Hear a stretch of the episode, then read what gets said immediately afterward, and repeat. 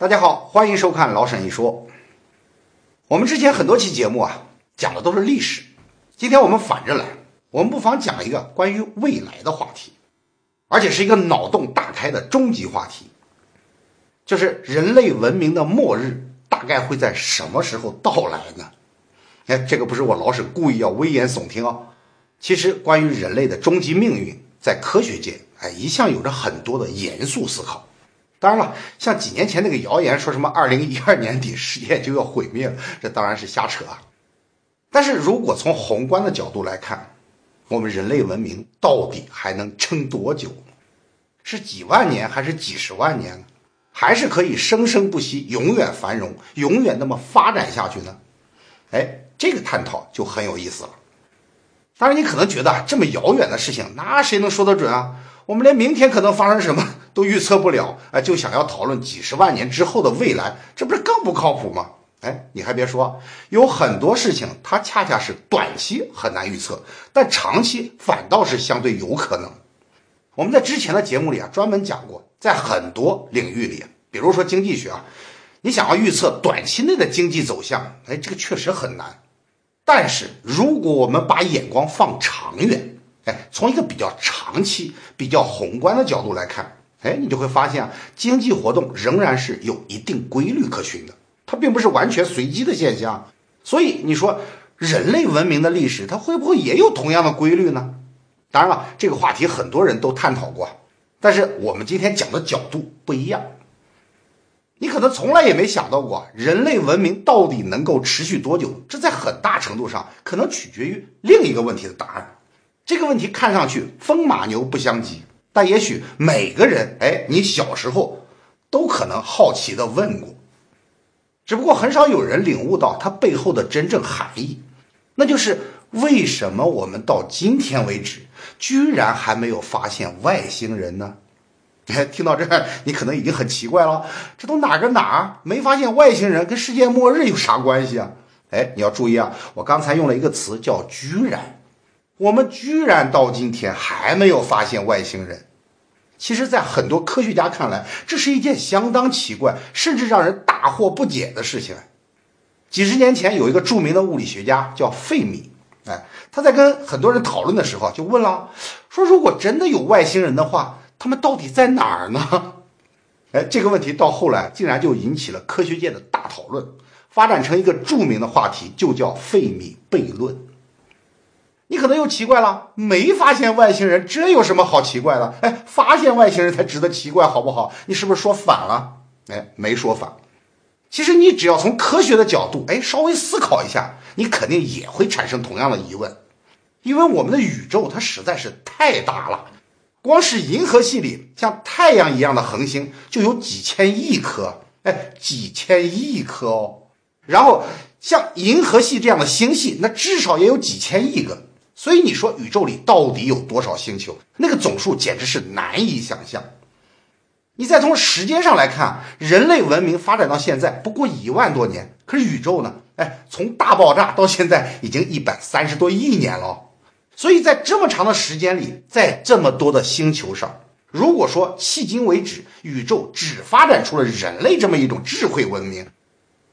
说我们是宇宙中独一无二的高级生物，这简直是太不可思议了。哎，我们何德何能啊？把这种概率小到几乎不可能的事情套到我们头上，真的是有点说不通啊！我也想不通啊。当然，很多年前确实有人曾经怀疑啊，你说在这个宇宙里边，是不是像地球这样的行星很少见啊？如果地球是独一无二的，那我们人类独一无二也就不奇怪了嘛。哎，这话说的也有道理。但是随着近几十年天文学的发展，我们现在已经很明确的知道了，地球其实它一点儿也不特殊。我们已经在太阳系之外发现了一千多颗行星，其中类似地球的它并不少嘛。所以至少从目前的证据来看，可能宇宙里绝大多数恒星都拥有自己的行星，哎，而其中百分之十的行星都跟地球有着类似的环境，至少是适合生命出现的。所以很多人可能至今还觉得人类是宇宙里唯一的文明、唯一的智慧生物。然后我可要告诉你，这个在科学界早就不是主流观点了。你看，按理来说，连地球这样一个普通的年轻的星球都能发展出文明，那宇宙中更古老的高级智慧应该多如牛毛才对啊！甚至很多人都还做过估算啊，就是宇宙里大概存在多少个文明呢？现在按照最保守的估计，光是在我们的银河系里，跟地球类似的行星恐怕怎么也有一百亿颗吧。而在这一百亿颗行星里，最终有多少会发展出生命乃至高级文明呢？恐怕至少也该有十万个吧。哎，高一点的估计，甚至认为可能有一千万个。这还都是在银河系之内的。哦但这就奇怪了，如果真有这么多星际文明，为什么我们至今连一个都没发现呢？哎，费米觉得不能理解的地方就在这里啊。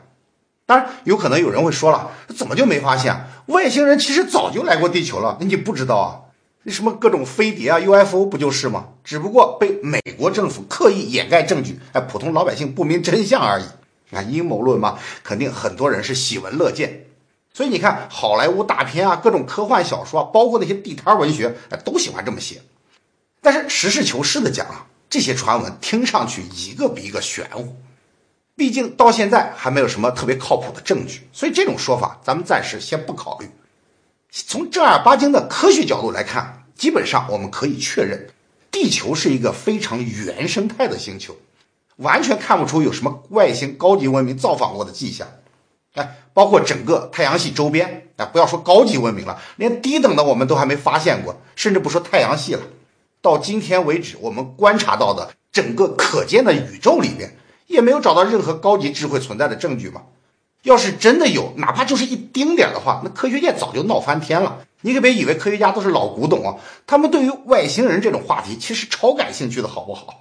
甚至当年还专门搞过一个叫“地外文明搜索计划”，啊，就是著名的 SETI 计划，用望远镜在天空中搜索外星人可能发来的信号，还在号召大家一起来帮忙。你只要在家里下载一个屏保程序，哎，就可以在空闲的时候让你的电脑帮助计算，帮助寻找外星人。这大概也算是历史上第一个大型互联网分布式计算项目了，但问题是，他找来找去，他就是找不到吗？科学家建造了巨大的射电望远镜阵列，每天从宇宙深处，哎，从各种恒星那里接受大量的射电波进行分析，希望能够收到外星人发来的问候。但问题是，迄今为止，还全部都是简单的噪音，哎，连一丁点有意义的信号都没有。以前还曾经有人做过假设，说高级一点的文明可以利用恒星乃至于星系的能量，甚至可以改造自然定律。但就我们目前能够观测到的宇宙来看，一切似乎都很正常啊！哎，所有的事情都在按照简单的自然规律运行，没有任何经过改造的迹象，对吧？你要知道，人类观察的范围那可不算小了。我们现在可以观察到最远的地方是一百二十多亿光年之外的类星体哦。这几乎已经是宇宙的边缘了，对吧？哎，这句话可不是病句哦。你看，宇宙是一百三十八亿年前诞生的吗？所以理论上，我们能够观测到的宇宙边缘，那就是一百三十八亿光年之处啊。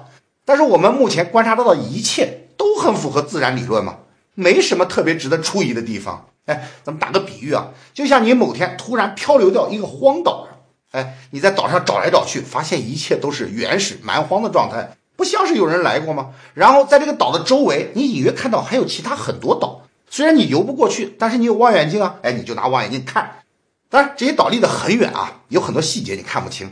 但是毕竟这么长时间了，也没发现什么人为活动的迹象。哎，除过如果其中一个岛每天有规律的冒个烟，哎，或者哪怕形状长得很奇怪，那也算是存在人工改造和干预的可能性。但是连这种现象都没有，那最后你打开无线电。调到各种频率，你发现全是噪音，没有任何有意义的信号，所以怎么办呢？那你就只能推测自己很可能是处在一片没有人迹的海域，也就是说，这些岛上只有你一个活人。但问题是啊，你明明知道这附近其实应该住着一百万人的吗？那为什么他们就从来也没有显露出一点点存在的迹象呢？哎，你哪怕出来晃一下也行啊。这就跟我们地球目前处在的状况啊非常相似。哎，我们就发现人类现在观察到的这片宇宙，看上去也处于一片蛮荒状态吗？就跟原始森林一样，找不到任何文明的痕迹。哎，你大声叫啊，你仔细听啊，但周围就是一点回音都没有。这在科学界甚至有个专门的名词叫大静默。哎，我们地球就处在这样一个大静默之中。你别看我们每天在这个社会上都吵来吵去，哎，熙熙攘攘。可是如果你站在地球的角度，你考虑一下，你就知道这是多么一个糟糕的感受。整个宇宙死气沉沉，安静的可怕。那么，至少从理论上来说，我们到底有没有邻居呢？如果有，他们又在哪儿呢？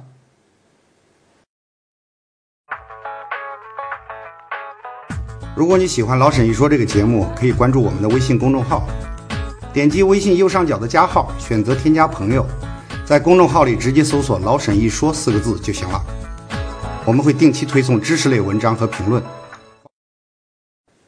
为什么我们至今都没有发现外星人？哎，这个问题虽然听上去很科幻，甚至有点无厘头，但是它背后其实隐藏了非常严肃的意义。因为这个问题的答案很可能会告诉我们一些有关宇宙、有关文明发展的普遍规律。按照很多乐观主义者的想法，文明嘛，它总归是越来越发达，科技越来越进步嘛。所以，一个拥有智慧的种族一定会越来越繁荣。但是如果按照这种解释，那就有一个问题，怎么讲也讲不通，就是为什么我们今天看到的宇宙基本上空空荡荡，连半个鬼影都没有？你不觉得奇怪吗？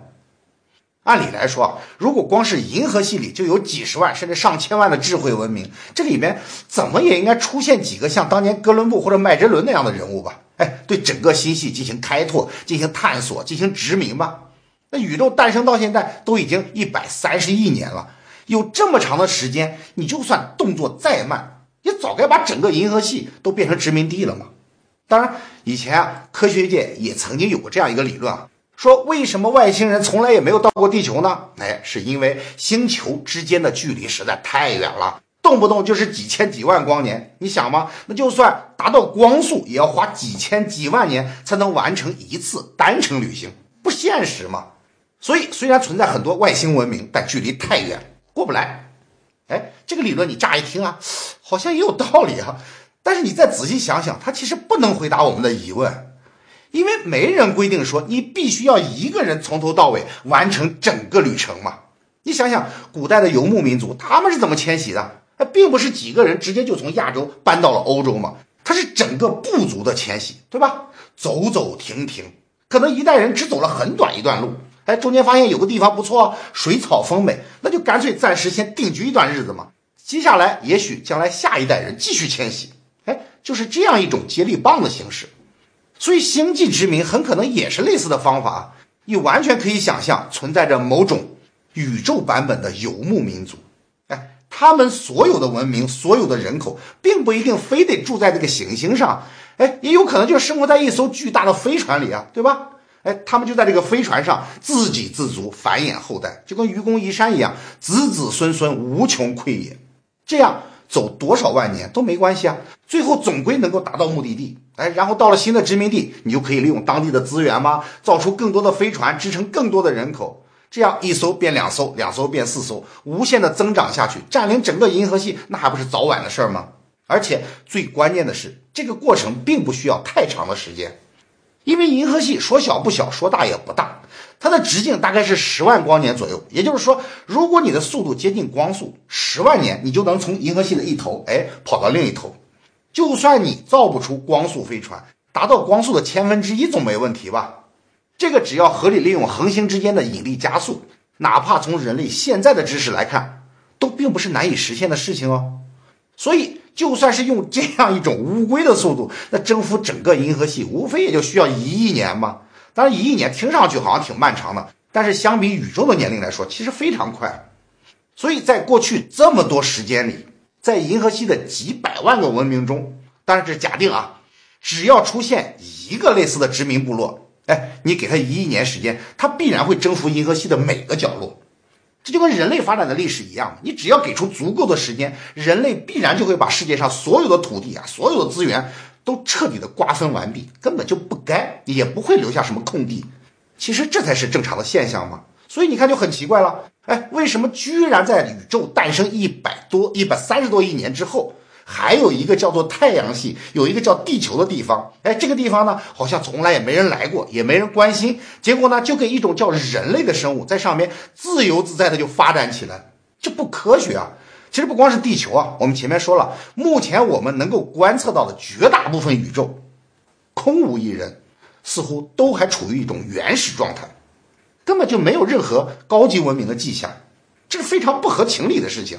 当然，你可能不同意啊，说为什么外星文明就一定要殖民全宇宙啊？说不定人家科技越发达，道德水准还就越高呢。那反倒越是不会到处去占地盘了。哎，这就是一个概率的问题了。就算百分之九十九的文明都觉得殖民不好，但是只要哪怕有一个文明这样干了，而且没有人阻挡，那我们今天看到的宇宙就不应该是这个样子。更何况，人家也未必就会觉得殖民不好啊。从生物的规律来看，很多时候殖民往往是出于一种种群的增长，哎，和资源不足的压力，并不是什么道德问题。你可别以为啊，说一个文明开发一个新的殖民地，就是单纯的为了获得快感，它往往是迫于生存，而且是一种自发的集体行为。很多时候都不是某个领袖自己控制的。比方说啊，我们以前经常听到有一种灾害叫蝗灾，就闹蝗虫嘛。那这么多蝗虫是怎么来的呢？它并不是无缘无故突然凭空冒出来的。其实一开始只有很少的蝗虫，但是他们一边吃一边无限制的繁殖啊，结果数量就越来越多嘛，然后多再反过来又需要吃更多的粮食，所以很快就陷入一种恶性循环。蝗虫的数量很快就膨胀到一个惊人的地步，所以把一片田吃光之后，它就必须开发新的殖民地，哎，必须飞到下一个农田。然后必然就会导致一个结果，就是它绝对会把能飞到的所有地方、能吃的所有粮食全部吃光，然后终于资源耗尽了，被它吃了，就全部饿死了，这才算完。哎，这种事情啊，在地球的生物圈里几乎天天都在发生嘛，它根本就是生物的本能所决定的。就好比啊，你在培养皿里放几个细菌，哎，你只要在资源能够跟得上，它必然就会不停的繁殖分裂。直到充满整个培养皿为止，它绝对不会有任何死角不去占领。包括我们人类其实也一样，你可别以为我们是个智慧生物，我们就比蝗虫好到哪去？其实都差不多，我们也是有多少资源就吃多少。你看，在今天啊，世界粮食这么紧张的今天，我们也从来没想过要大规模控制人口数量吗？我们还是在想方设法，怎么才能种出更多的粮食。对于资源来说，我们总是考虑开源，而很少考虑节流。那将来万一有一天整个地球都不够种了怎么办呢？除非真的每个人都面临山穷水尽，否则我估计优先考虑的肯定不会是消灭一半人口。如果那个时候我们掌握了星际旅行的技术，那肯定就会优先考虑怎么去别的星球移民，哎，到别的地方继续去种粮食吗？你看，这不就走上了蝗虫的老路吗？不久之后，那个移民的星球也就开始人口暴增啊，很快又住满了，然后又不得不考虑再找个星球。以此类推，到那一天，只要不遇上强有力的反抗，人类必然也会以一种指数型的速度膨胀下去。然后，巨大的人口压力就逼着你不得不继续殖民嘛，去找更多的资源。可是，一旦掌握了更多的资源呢，再反过来又会支撑人口进一步暴涨，最后呢，就会变成一种自发的、不可逆的超级暴涨。所以，当这种情况在过去的一百三十亿年里，只要发生在任何一个掌握了星际旅行的文明身上，就一定会导致银河系被彻底殖民。这是一个非常大概率的事件，对吧？按照正常的推演，文明在宇宙中的扩散，就跟气体一定会向真空中扩散，那么细菌会向无菌的地方扩散一样嘛，应该是一个必然的过程。所以你才能理解为什么很多科学家都觉得说太阳系到今天还没有被殖民，就显得特别奇怪，就显得特别不可思议。这就好比你在屋子里啊，你突然发现有一块地方它居然是真空，哎，或者至今还保持着无菌的环境，这明显是不正常的现象嘛？那就需要一个合理的解释，必然存在着某种特殊原因或者普遍原则，阻止了宇宙里这种大规模殖民的出现。那这到底是什么原因呢？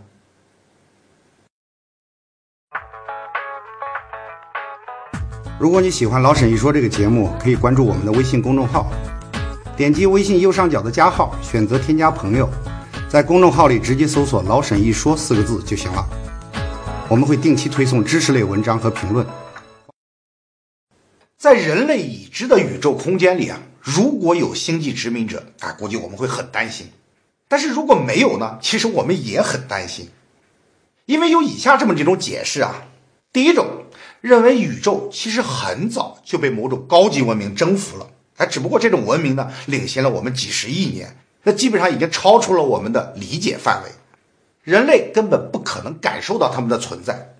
所以你说为什么屋子里有一块地方没有细菌啊？很简单，因为有个秘密管家吗？他就出于某种原因，特地把这块地方进行了杀菌处理，把地球跟其他文明进行了隔离。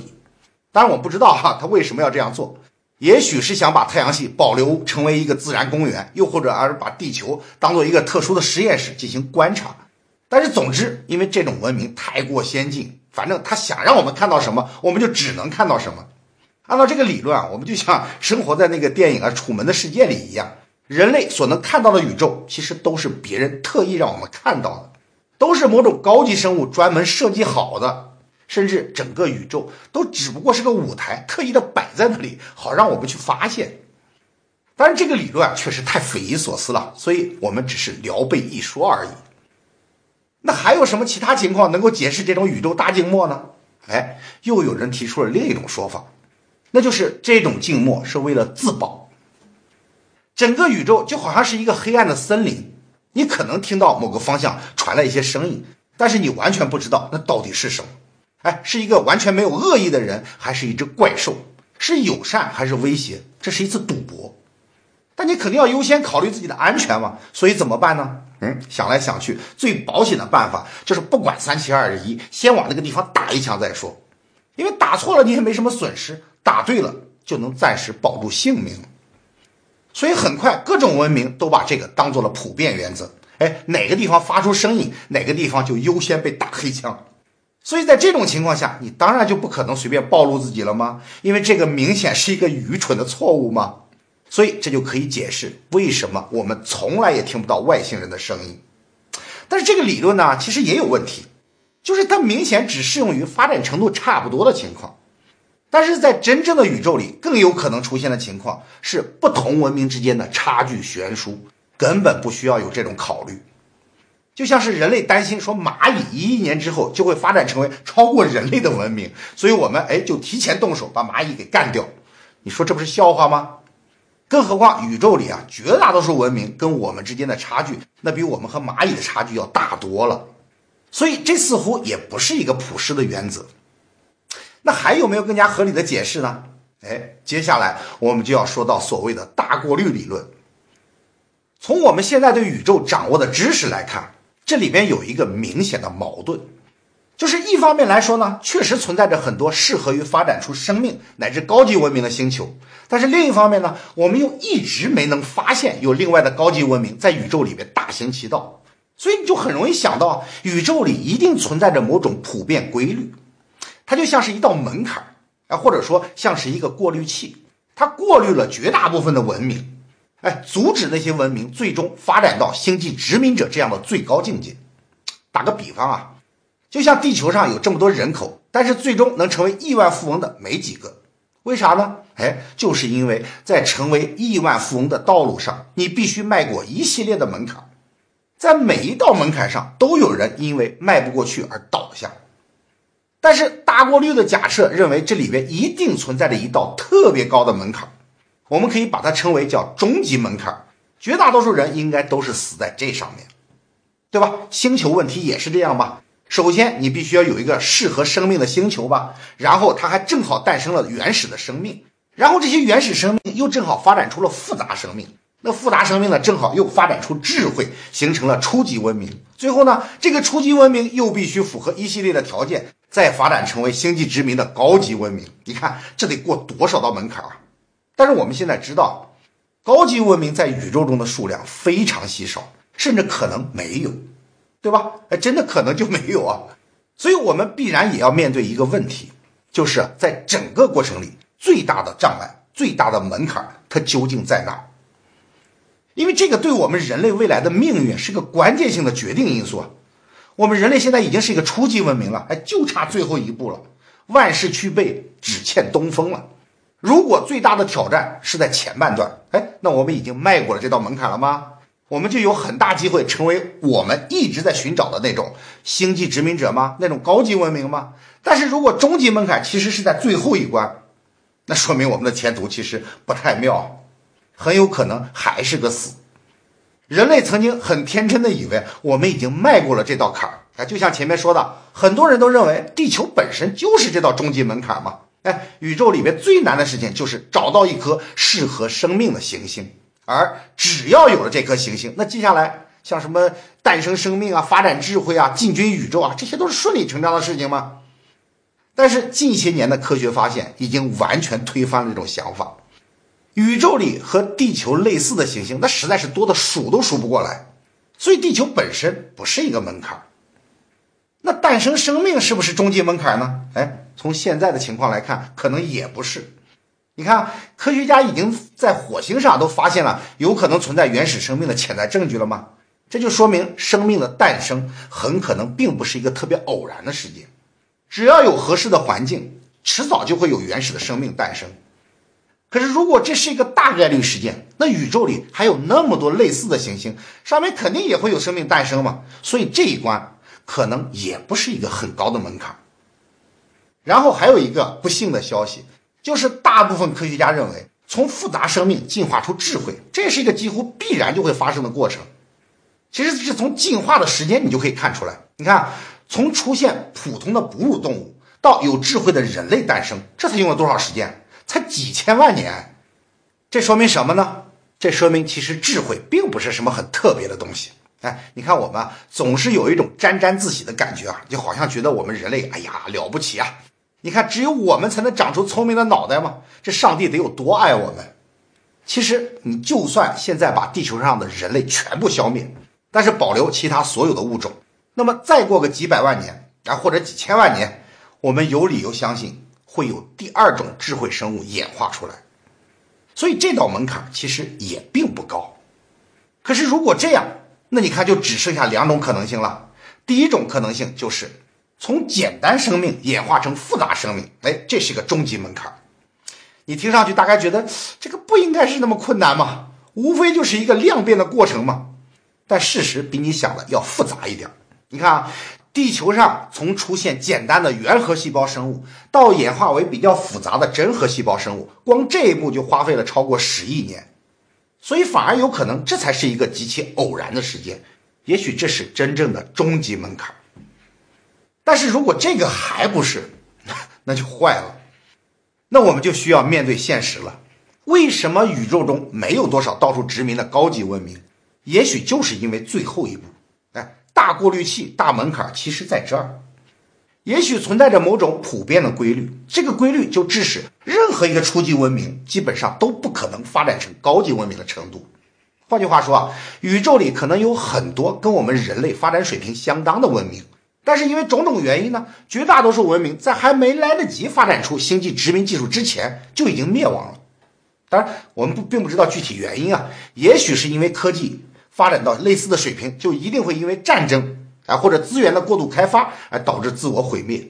但是不管怎样，既然这是道终极门槛，说明这条规律对百分之九十九以上的文明都起到了效果。那当然对人类同样也应该有效吗？所以如果这个假说是真的，那人类灭亡的日子其实并不会太远。因为说实话，星际旅行并不算是太高端的技术。你看，人类现代科学啊，只诞生了不到四百年，我们就已经能够载人航天了。我们发射那个无人飞行器啊，就是那个旅行者号嘛，都已经快要飞出太阳系了。